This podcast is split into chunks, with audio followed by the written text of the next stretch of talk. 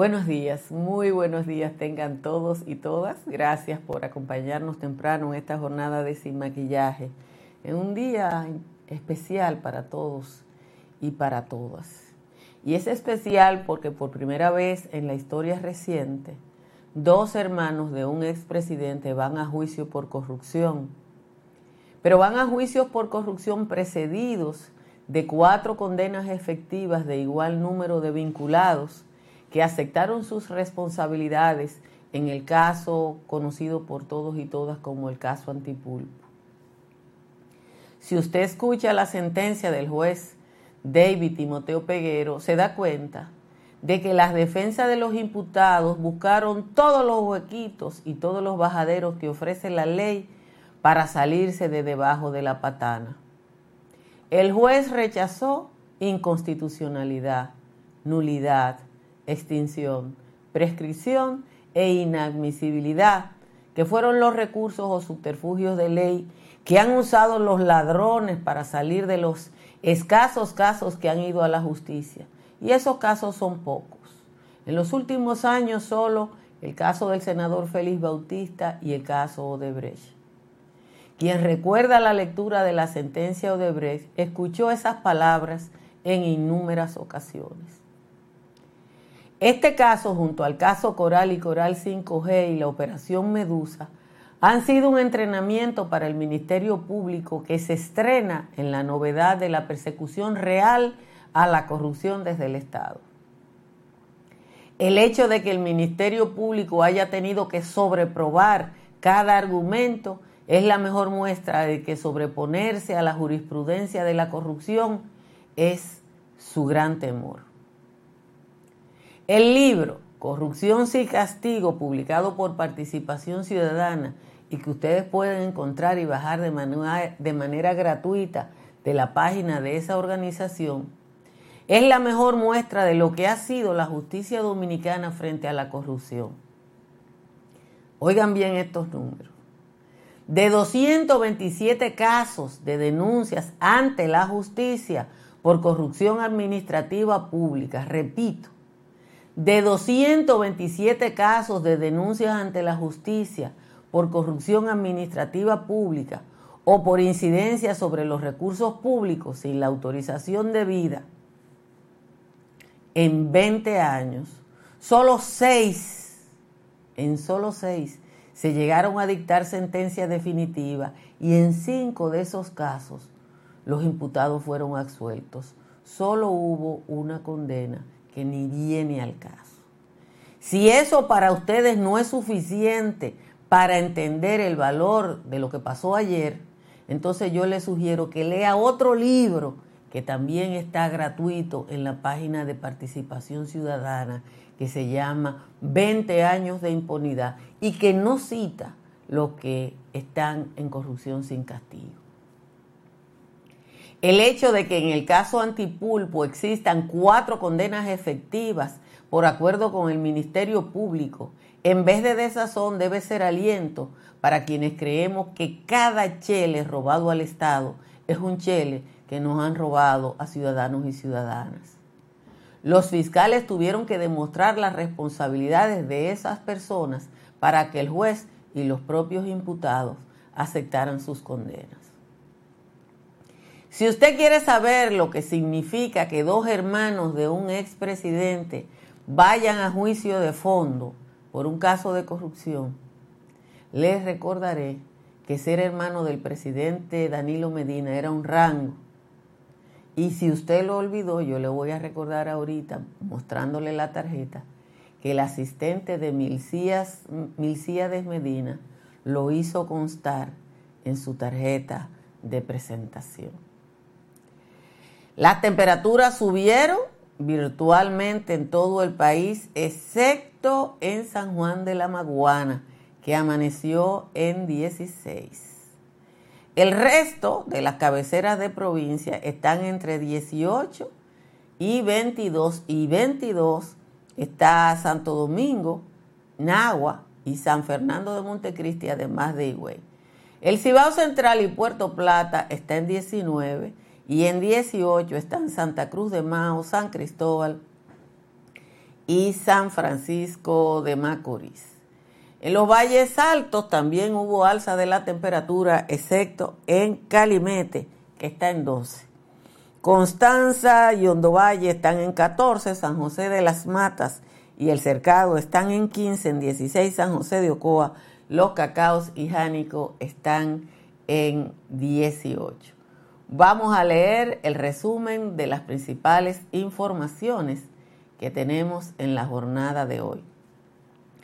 Por considerar que las pruebas admitidas por el tribunal tienen pertinencia y la solidez suficiente para justificar la probabilidad de condena, no sé si debo repetir eso, pero por si acaso, por considerar que las pruebas admitidas por el tribunal tienen la pertinencia y la solidez suficiente para justificar la probabilidad de condena, el juez del séptimo juzgado de la instrucción, David Timoteo Peguero, envió ayer a juicio de fondo a todos los imputados del caso Antipulpo, excepto a los cuatro que negociaron con el Ministerio Público a cambio de sanciones mínimas que previamente fueron aplicadas. El juez rechazó devolverlos a prisión preventiva, como había solicitado el Ministerio Público, pero en cambio le impuso como medida real de coerción 30 millones a Alexis Medina, 20 a Linercilia de la Cruz Vargas y a Pachistri Manuel Ramírez Pacheco y 10 a Víctor María Montero, que son los únicos imputados de lavado de activos. También ordenó al Ministerio Público eliminar la etiqueta pulpo por entender que viola la dignidad humana. En esta nueva etapa del proceso buscarán convencer de su inocencia los imputados a un tribunal colegiado cosa que no pudieron durante los 10 meses de debate ante el juez de primera instancia. El juez también rechazó todas las peticiones de incompetencia, inadmisibilidad, inconstitucionalidad, nulidad, extinción, prescripción e inadmisibilidad por falta de tipicidad planteada por las defensas de Alexis y por otros imputados que alegaban, entre otras cosas, que el Ministerio Público no tiene facultad para perseguir hechos de carácter administrativo. El Colegio Médico anunció la agudización de su lucha contra las administradoras de riesgo de salud con la paralización total durante 48 horas a todos los, los afiliados al régimen contributivo, que son 4.625.188 afiliados que están registrados en la Tesorería de la Seguridad Social hasta el mes de noviembre. El diputado Carlos Sánchez, un regidor del Distrito Nacional y otra miembro del Comité Central del Partido de la Liberación Dominicana, renunciaron a esa organización. Además del congresista Sánchez, se marchan Gensi Peña, regidor de la circunscripción 3, y Kirsis Paniagua, secretaria de organización del PLD en la misma circunscripción. Las familias de los esposos Luis Miguel Jaque Rodríguez y Elizabeth Amarante confirmaron que corresponden a la pareja los cuerpos que fueron hallados el lunes dentro de un pozo séptico, ambos con signos de tortura. Las autoridades todavía no tienen explicación para el móvil del doble crimen. El Ministerio de Obras Públicas y Comunicaciones confirma que debido a la caída de partículas de la losa del túnel de la UAS está, va a estar cerrado al público hasta tanto sea eh, eh, resuelto ese problema e investigado la profundidad de esa lesión. El Ministerio de Obras Públicas, en una el ministro de Obras Públicas en una entrevista al Diario reveló ayer la necesidad de la reparación urgente de puentes en todo el territorio nacional. Hicieron un censo nacional de puentes que determinó que de 2.655 de esas estructuras, 1.979 demandan intervención en diferentes niveles que han sido clasificadas en alta, media y baja, igual que las escuelas. El presidente de la República autorizó la importación de armas de fuego y municiones para uso civil exclusivamente a las empresas de seguridad privada por un periodo de seis meses. Ese periodo termina el 7 de agosto. El partido Frente Amplio acogió la propuesta de la precandidatura presidencial de la profesora María Teresa Cabrera para las elecciones del año que viene. La educadora y dirigente política fue propuesta por decenas de organizaciones y activistas independientes en un proceso de consulta en todo el territorio nacional.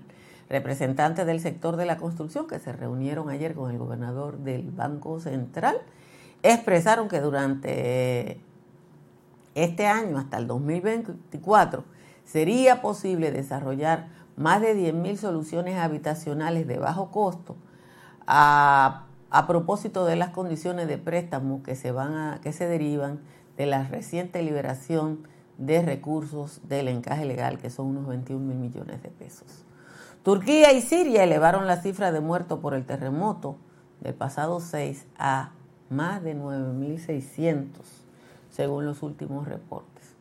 Las autoridades registran también más de 45.000 heridos y 380.000 personas que han sido alojadas en refugio. Solo Turquía registra más de 7.000 muertos. Como siempre, les agradezco a todos y a toda su presencia y les pido que le den a like y a la campanita para que le llegue el aviso de que esta transmisión comienza todos los días a las 7 de la mañana. Cuando uno lee el resumen del libro Corrupción sin Castigo, eh, que publicó Participación Ciudadana hace ya algunos años, uno entiende lo que pasó ayer y lo valora en su justa dimensión. De 226 casos de corrupción, 226 casos de corrupción denunciados por distintas entidades y que llegaron a la justicia, repito, déjenme buscarlo y ponérselo a ustedes para que ustedes lo entiendan. Porque yo creo que eso eso la gente si no lo ve no lo entiende. Donde que tengo participación ciudadana. Mírenlo aquí. Este es el resumen. De 227 casos de denuncia ante la justicia por corrupción administrativa o por incidencia sobre los recursos públicos sin la autorización debida, de todos los casos considerados ocurridos a través de 20 años, solo en 6 hubo sentencia definitiva y en cinco de los casos fueron absueltos y hubo una condena. Eso es lo que dice ese resumen. Una condena en 20 años. Señores, ayer, aunque fuera por la negociación, hubo cuatro condenas. Pero ese no es, eh, ahí no está el top 10 de la corrupción, porque el top 10 de la corrupción y de la impunidad, este otro libro, de participación ciudadana, mírenlo ahí, 20 años de impunidad.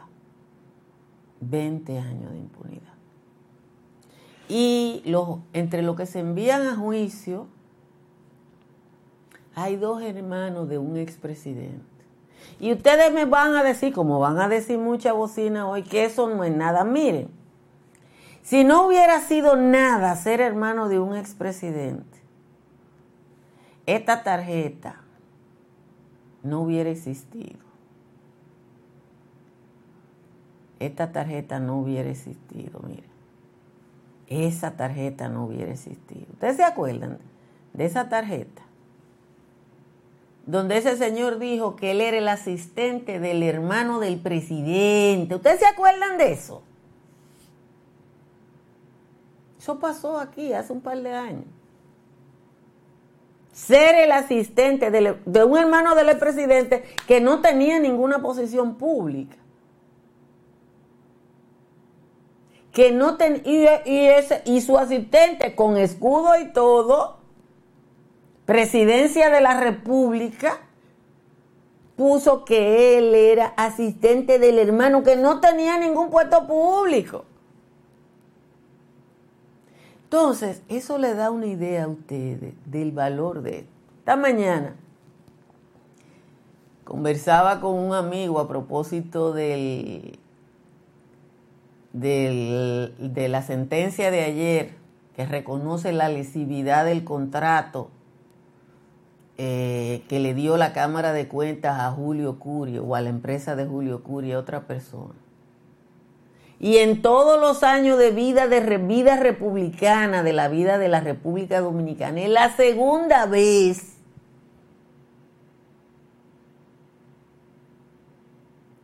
que un tribunal dice que un contrato perjudica, lesiona el interés público. Desde, mil, desde 1844. Esta es la segunda vez que un tribunal dice, a usted le dieron un contrato que lesione el interés público y por eso ellos devolvieron los chelitos.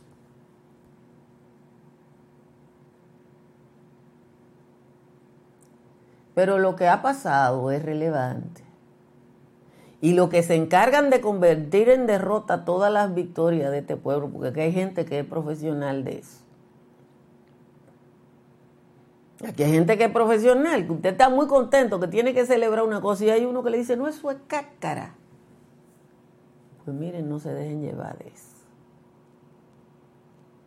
Ayer se hizo historia y si usted quiere saber lo que eso significa, coja esos dos libritos de participación ciudadana. Son gratis. Son gratis, usted lo baja y ahí hay en un caso 227 casos de corrupción, 227 casos de corrupción, de los cuales 5 fueron a la justicia y hubo una sola condena. Una sola condena. Y si usted se quiere acordar de la sentencia del caso de Brecht, busque la que está en YouTube. Precrito, precrito, precrito, precrito, precrito, precrito. Cuando ayer David Timoteo Peguero rechazó inadmisibilidad, inconstitucionalidad, esto, esto, esto, esto, esto, se hizo historia en la República Dominicana. Y yo creo que, insisto, que tenemos que hacer una fiestecita. Aunque yo creo que tenemos que hacer una fiestecita por otra cosa. Yo les comentaba ayer en el patio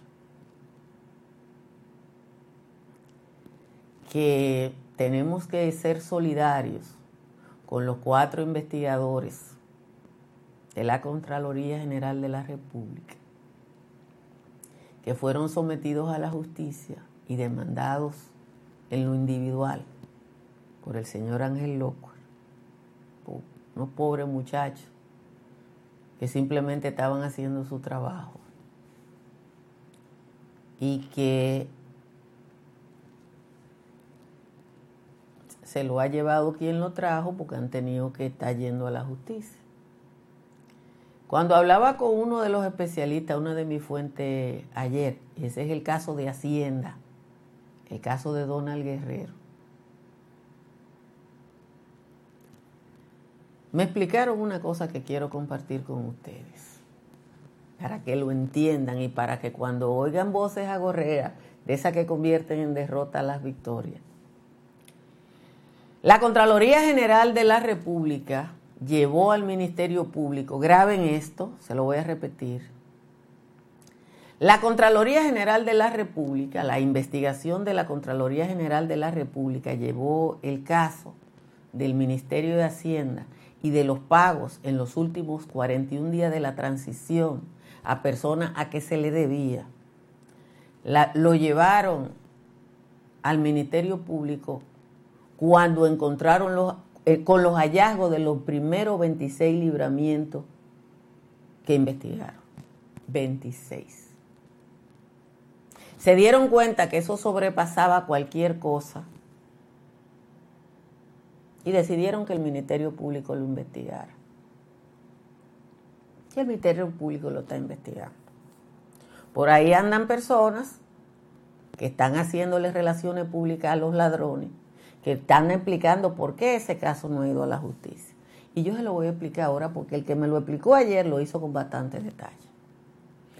¿Por qué ese caso no está en la justicia? Porque si hubieran ido con los primeros 26 libramientos, con eso era suficiente para pedir una medida de coerción de 18 meses, como ha pasado en todos los otros casos. ¿Y qué iba a pasar? Bueno, lo que pasó que los 18 meses no fueron suficientes para terminar la investigación del proceso. Y, están en su casa por un cambio en la medida de coerción. Entonces ahora decidieron lo contrario. Ahora van a llevar el caso completo. Y este señor, que sometió a esos muchachos porque encontró un documento por ahí, vamos a ver qué va a pasar. Pero bueno, mientras tanto, yo creo que hoy todos y todas tenemos que dar una celebradita. Como siempre, les recuerdo que instalen paneles solares de Trix Energy para que su factura eléctrica baje hasta un 99%. Llame al 809-770-8867 y o escriba al 809-910-2910 por WhatsApp. En Seguros Pepín hay gente que, perdón, el proyecto Country Capital de Estructuras Morrison va a ser el downtown de Santo Domingo Este. Usted puede invertir en este proyecto de torres entre la Avenida Ecológica y de San Isidro que tienen todos los servicios que usted necesita. Y en Seguros Pepín hay gente pensando en usted y su seguridad. Llame al 809 3 de 3003 o escriba al 809-412-1006. Cerca de usted hay una farmacia médica GBC que todos los días de la semana le ofrece un 20% de descuento si usted compra en las tiendas. En la Florida, para comprar, vender o alquilar, está Tamara Pichardo. Tamara está en el 305-244-1584. Vamos a leer la décima del tal Juan Tomás, que la tengo por aquí, señores. Yo tuve más de media hora enderezando esa décima. Yo debo mandarle una factura cuando él se pasa de contento. Lamentada Margarita vuelve de su santo encierro a apoyar con tolo hierro al artista de su lista. La taller Foforita, que aspiraba a candidata, fue avistada en un sonata en la entrada del partido, en compañía del ungido y dos perros viralata. La ex consorte del rey Mida llegó sin pena ni gloria a las esquelas mortorias de una sociedad sin vida. Informan que esa ladina que no usa nada barato llegó a validar un contrato que le había propuesto el ñu para no aliarse al greñú para un próximo mandato. Margara llegó contenta a las huestes del partido en compañía del ungido y su cara macilenta. La vieron chupando menta por la entradita trasera, por donde entran los cualquiera que no están en el poder, por donde salió Lionel cuando le di en la carrera.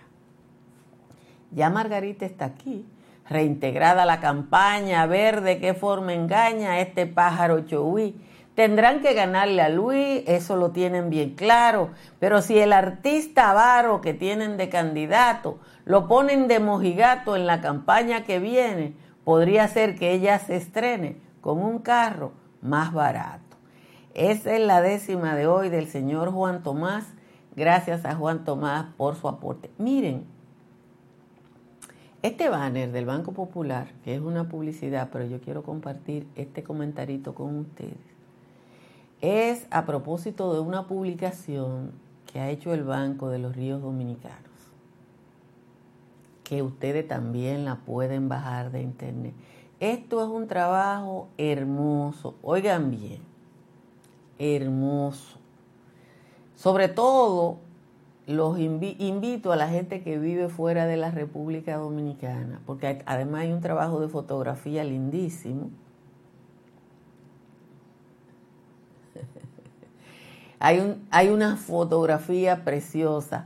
Eh, Joel, pónmelo por WhatsApp eso para yo ver si puedo mostrar eh, par de páginas porque desde el chat no puedo. Pero ahí hay unas fotografías, señores. Linda. Ahí hay unas fotografías hermosas que te muestran nuestra diversidad, la característica de, de, de, de nuestra geografía y es gratis. Este es un país donde leemos poco, pero cuando uno se encuentra con trabajos así, tiene que promoverlos y tiene que, que, enseñarlos. Yo quiero felicitar eh, a mi querida colega.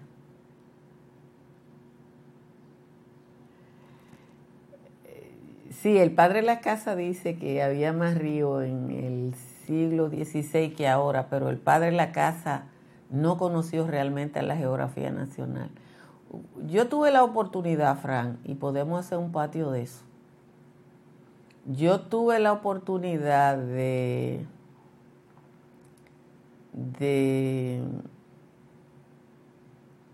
de hacer un viaje con un grupo de, de especialistas, esa es la palabra, eh, para hacer una evaluación de, de los parques nacionales y una geolocalización de los parques nacionales a propósito de, eh, del huracán George. Y una de las cosas que aprendí andando con teóricos, porque yo lo que soy es periodista y los periodistas no sabemos de nada, es que mucha de la información que tuvimos hasta la gran mensura que hicieron los americanos a principios del siglo pasado en la ocupación, eran información de referencia, porque acuérdense cómo se hacían los mapas. Los mapas se hacían caminando y a veces caminando entre muchos. Entonces, hay muchos de esas, de esos, eh, de esos, de esas informaciones que están en, en las crónicas de las Indias, que no son informaciones reales. Aquí está el libro, eh, los invito, insisto, a todos y a todas a que lo bajen, porque la verdad es que es un trabajo hermoso eh, que domingo, cuando uno ve el trabajo de fotografía de Domingo Marte, eh, el ingeniero Domingo Marte, le da cosas. Pero, pero busquen ese libro, que yo sé que a todos y a todas les va a gustar, sobre todo a la gente que está fuera del país, que va a tener la oportunidad de Miren, yo no sé si la condena de esos cuatro es una condena anticipada, porque yo no, soy abogada. Ahora, evidentemente que ellos reconocieron y el juez también.